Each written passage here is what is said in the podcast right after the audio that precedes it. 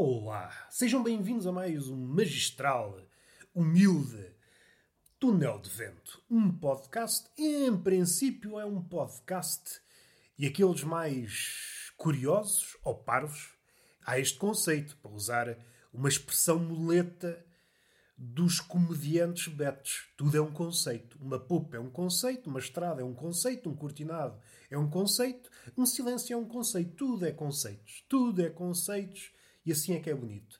Mas voltando aquele mais curioso ou aquele mais parvo, é preciso não esquecer que o curioso muitas vezes anda ali muito próximo ao parvo e às vezes acumula papéis. Vocês sabem, o mundo do trabalho é um mundo competitivo e às vezes o curioso trabalha de manhã como curioso e à tarde, para fazer mais uns trocos, trabalha como parvo. Isto para dizer o quê? E se me perguntarem, Robertinho, o que é um podcast? Eu não sei responder. Não sei responder o que é um podcast. Antes poderia saber, mas as coisas ficam mais complexas, ficam mais difusas. Antes era fácil definir o podcast em oposição a um programa de rádio. O rádio permanecia no rádio ou nos sites de rádio e o podcast era uma coisa assim mais mais pirata mais de autor, sem coisas por trás, salvo seja, porque há de haver algum aventureiro que, além de ter o microfone pela frente, tem o microfone por trás. E assim já não é um monólogo como este, é um diálogo entre a pessoa e o cu, que haverá várias fações de cus. Há o cu falador, aquele cu falador, que é o cu de gordo. O cu do gordo costuma ser falador e é aquele dialeto pouco apreciado pelo homem adulto. O homem adulto não passa cartão ao peido. Aliás, olha com desdém e arrebita o nariz e vai-se embora. Agora, a criança, a criança é um bicho que adora o dialeto do peido. A criança entende o peidez. O Harry Potter entende o serpentez, entende o que as serpentes querem dizer e a criança entende o que o rabiosque quer dizer. O rabiosque, que é a fusão entre a palavra rabo e quiosque. Foi uma relação, foi amor à primeira vista.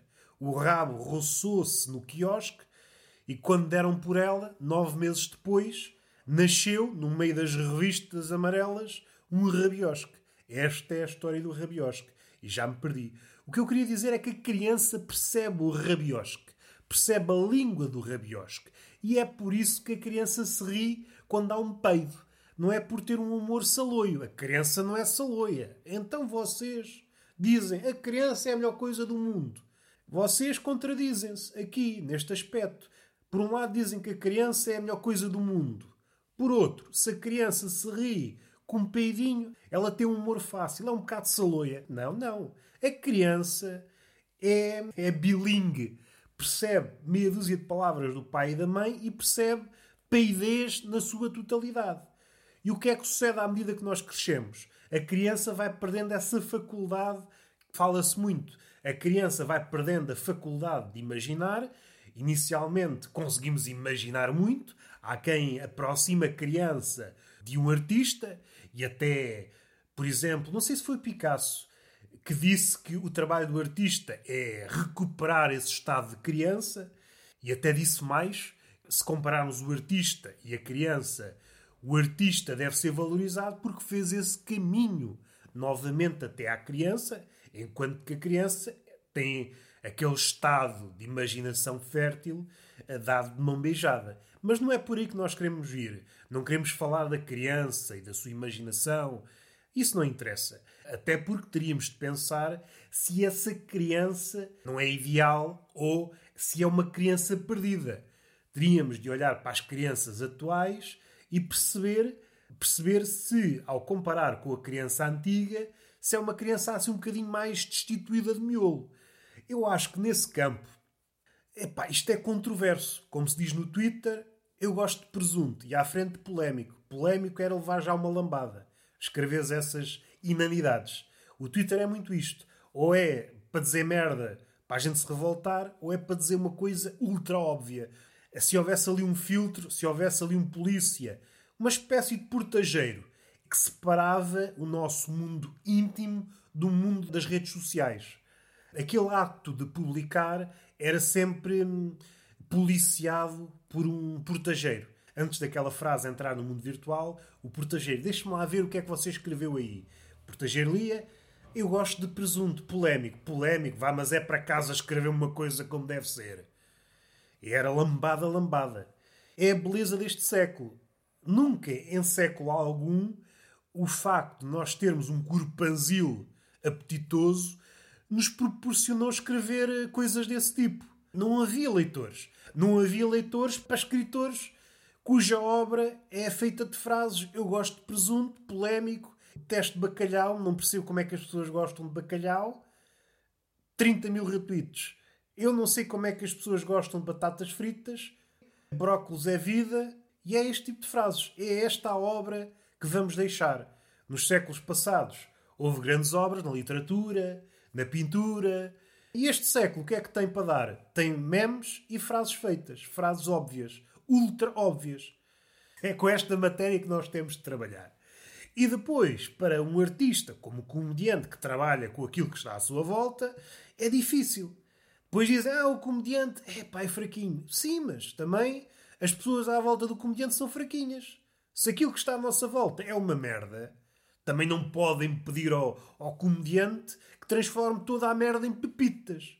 Não podem pedir ao comediante que transforme a merda em ouro.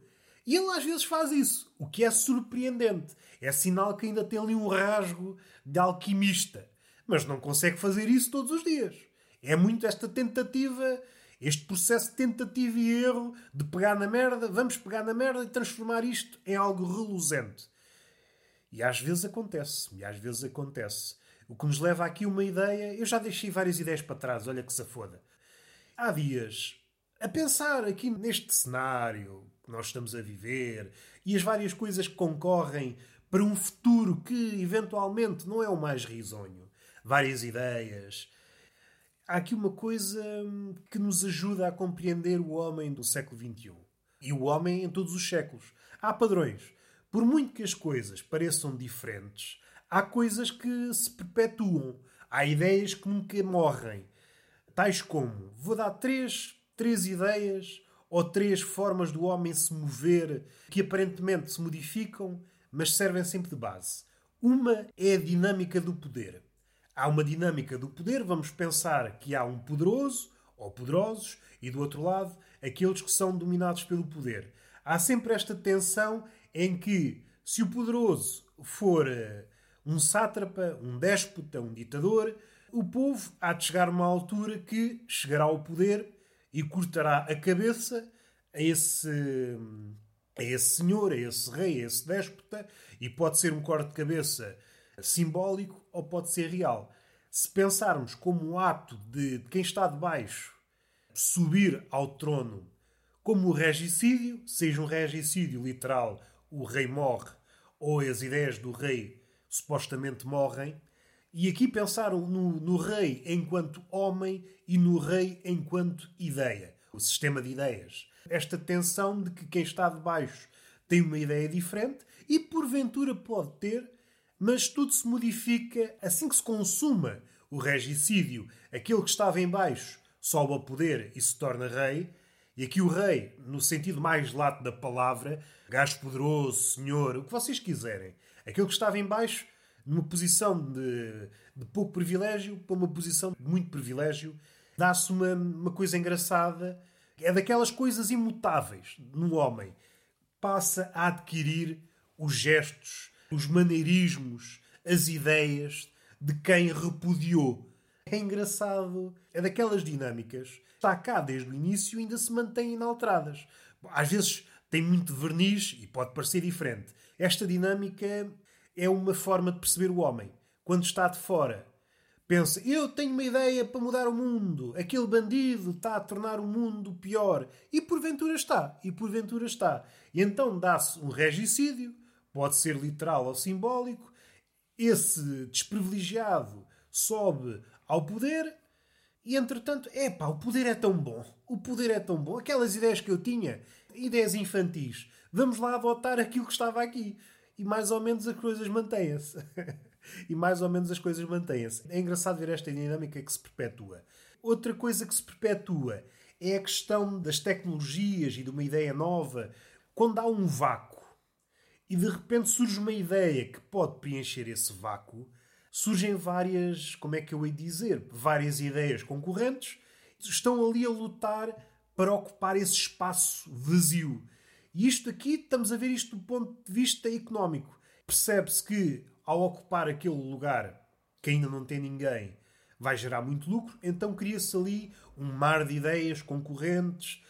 Vamos dar exemplos. São 100 empresas e isto tanto é válido, por exemplo, se pensarmos nos MP3, no início havia carradas de marcas envolvidas no MP3 e às tantas desaparecem, ficam só 20 ou 30 e depois 3 ou 4, e isto é válido para tudo nas questões económicas. Esta dinâmica é imutável. No aparecimento de uma nova ideia, há várias coisas a concorrer, depois começam a desaparecer as menos aptas e vai ficando duas ou três que pode ser uma de duas coisas. Ou são as melhores ideias para preencher aquele buraco, ou são aquelas que acolheram mais adeptos é engraçado verificar que estas duas coisas não são sinónimos.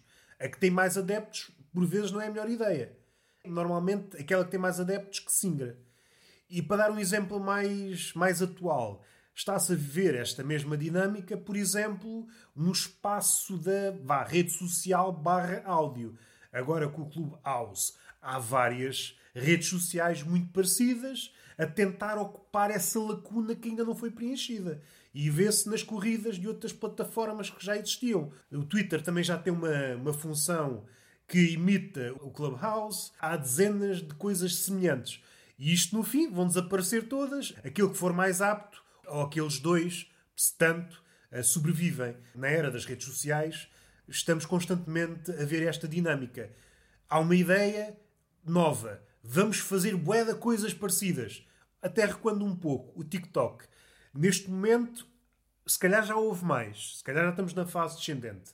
O Facebook já teve uma rede social a imitar o TikTok. Salvo chamava-se Laço, já descontinuou. Depois há uma dos criadores do Vine, está mais ou menos parada. Há para aí, vá umas 10, mas já houve mais. E vai-se afunilando, afunilando até ficar só uma ou duas. E agora está-se a assistir a essa dinâmica para tentar ocupar esse novo mundo que é o, o mundo das redes sociais do áudio. E vamos perceber se as antigas, como o Twitter, ou o Facebook, ou o Instagram, ou o TikTok, pegam nisto e conseguem matar completamente esta ideia nova. E é engraçado como aquela força inicial que ia mudar para qualquer coisa, no final o que é que nós percebemos? É que o fulgor inicial é cortado ao meio e fica qualquer coisa do ímpeto inicial com a velha, a velha tradição. É sempre isto que fica. O fulgor inicial é domado por via do lucro, é preciso fazer dinheiro o mais rapidamente possível. Segundo a lógica neocapitalista, é impensável que a ideia continue a desenvolver-se sem um fim à vista. Aquilo precisa de dar lucro. A ideia precisa urgentemente de ser ordenhada. E a ideia pode realmente ser ordenhada ou então acede primeiro via especulação. Que há estes dois mundos. E então entramos no mundo, por exemplo, das criptomoedas. A especulação e, e a ordenha andam paredes meias. Nós não sabemos bem que mundo é o mais certo. Se é o da, da especulação, se é o da ordenha. Ainda ninguém percebeu muito bem. Agora, tocando aqui neste, no aspecto das criptomoedas. Há pouco vi um documentário e é engraçado verificar aqui as mesmas dinâmicas. As mesmas dinâmicas de que uma ideia nova não vai cometer os erros do passado e vai saber, vai cometer exatamente os mesmos erros. A utopia das moedas digitais de que não ia cometer os erros do sistema bancário e vai saber, vai cometer exatamente os mesmos erros. Apoiam-se em ideias de que vai ser mais puro, vai ser mais mais livre de, de cambalacho e vai saber quem depois utiliza esses temas de bandidagem, etc, etc, como diz o nosso poeta Diogo Faro. É curioso como as ideias surgem normalmente puras, mas ao entrar no mundo real percebe-se que a ideia uh, vai, perdendo a pureza e vai se aproximando àquilo que ela repudiava.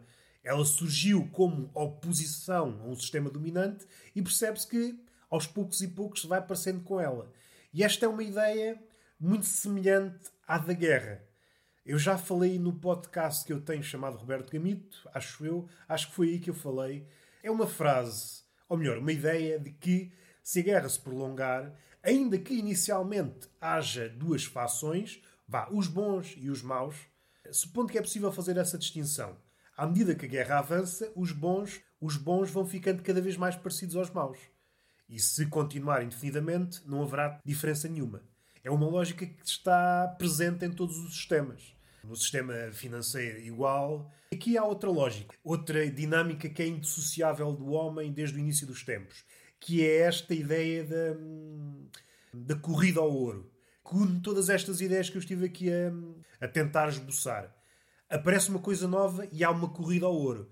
Largamos tudo o que estamos a fazer, como se aquilo já não nos desse sustento ou, ou entusiasmo e corre tudo em direção a qualquer coisa. No fim de contas, se quisermos usar aqui uma metáfora do mundo animal, somos pegas rabudas. A pega rabuda é um, é um pássaro que não consegue ficar indiferente àquilo que reluz. Se possível, pega naquilo e vai-se embora. Pode ser uma colher, um bocado de vidro, mas tudo o que reluz, ela pega naquilo e leva. E o homem, bem feitas as contas, é um bocado assim. E é curioso verificar que essas dinâmicas que estavam desde o início, desde o homem dito menos evoluído, permanecem.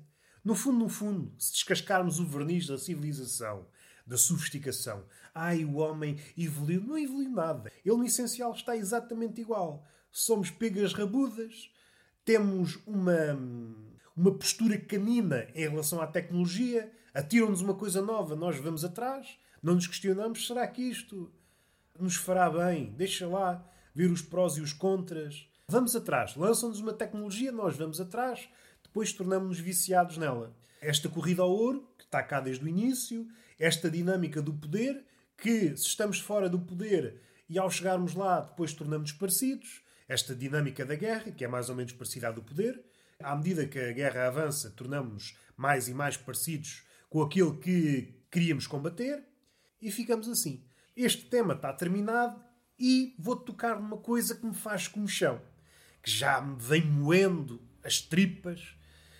Eu sei que para a maioria não há problema nenhum aquilo que eu vou dizer, mas para mim faz. Nós sabemos quem está no humor, quem está no humor, e até pessoas que não, não fazem do humor uma prática diária e aqui penso no profissional do humor, não aquele que ganha a fazer humor, mas aquele que não consegue viver sem humor. Para mim, é essa a distinção que faz sentido. Se não há tantas, corremos o risco de dizer, afinal, quem é o artista? Ah, aquele que faz dinheiro. Então quer dizer que o poeta, aquele que vende meia dúzia de livros, é menos artista que um youtuber que faz uma música grasnando de três ou quatro palavras. Corremos esse risco.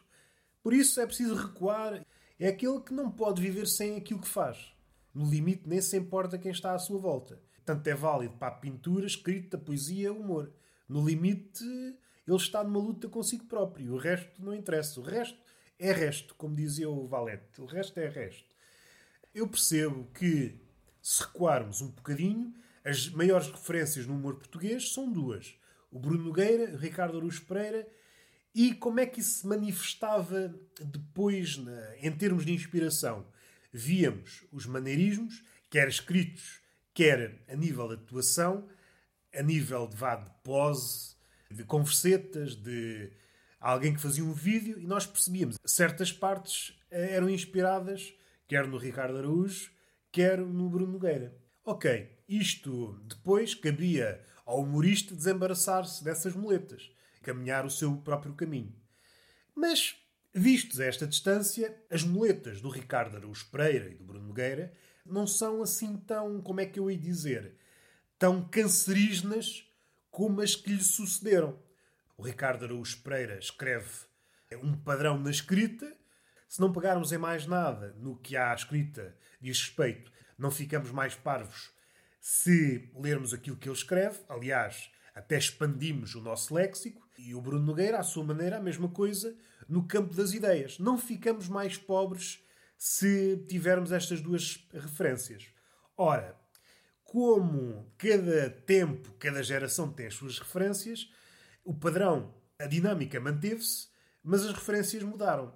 Hoje dá para verificar quais são as referências. É mais o Salvador Martinha, o Pedro Teixeira da Mota e o Carlos Coutinho Vilhena. E isto é o que é. Isto tem que ver com a relação de cada pessoa com aquilo que é novo e aquilo que é velho. Isso é outro tema de conversa. E é fácil verificar as referências dos humoristas atuais. E não nos enganemos. Às vezes perguntam as referências aos humoristas e eles dizem qualquer coisa, às vezes para ficar bem. Mas essas não são as suas referências. As referências reais são aquelas que influenciam, para o bem e para o mal, a forma de escrever, a forma de estar no humor. Essas é que são as verdadeiras referências. E daí que eu refiro essas três como exemplo. Ora, em comparação com o Bruno Nogueira e com o Ricardo Aruz Pereira, estas três referências que eu citei são danosas, quer para a escrita, quer para o discurso. E eu vou dar um exemplo muito concreto, daí que me faça comichão. É a forma de falar e de escrever do Carlos Coutinho Vilhena, Salvador Martinha e do Pedro Teixeira da Mota, que pertencem a um grupo que é facilmente entendível, que a forma de falar é praticamente a mesma, e cometem umas gafes, quanto a mim, imperdoáveis. E depois é verificável, pode ser verbalizado ou não, mas assim que notamos este tipo de, este tipo de, de fraseado, é fácil perceber a ligação. Mesmo que o humorista, um aspirante humorista, diga: Ah, não, Pedro Teixeira da Mota, Carlos Coutinho, Salvador Martinho não dizem nada. Assim que nós notamos estas coisas, percebemos: Não, tu estás a enganar as pessoas. Que é, por exemplo, está a fazer um podcast e diz bem-vindos a episódio. Não é bem-vindos a episódio, é bem-vindos ao episódio. É a contração de bem-vindos a mais o do episódio que dá ao.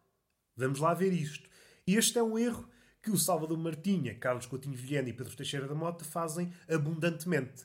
É a diferença entre ser inspirado pelo Ricardo Araújo ou por comediantes deste círculo o amor pela palavra é completamente diferente.